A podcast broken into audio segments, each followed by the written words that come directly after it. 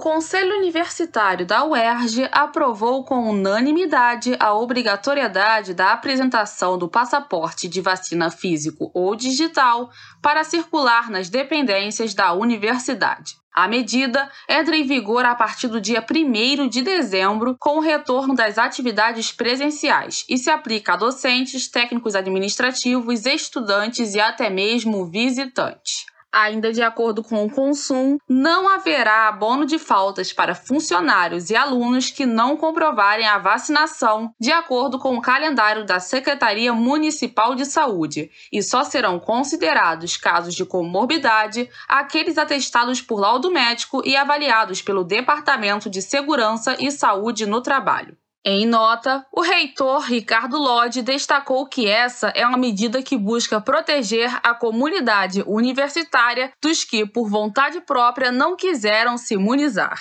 reforçando que a proteção do coletivo deve prevalecer sobre qualquer escolha individual. Do Rio de Janeiro para a Rádio Erge, Maria Júlia Melo.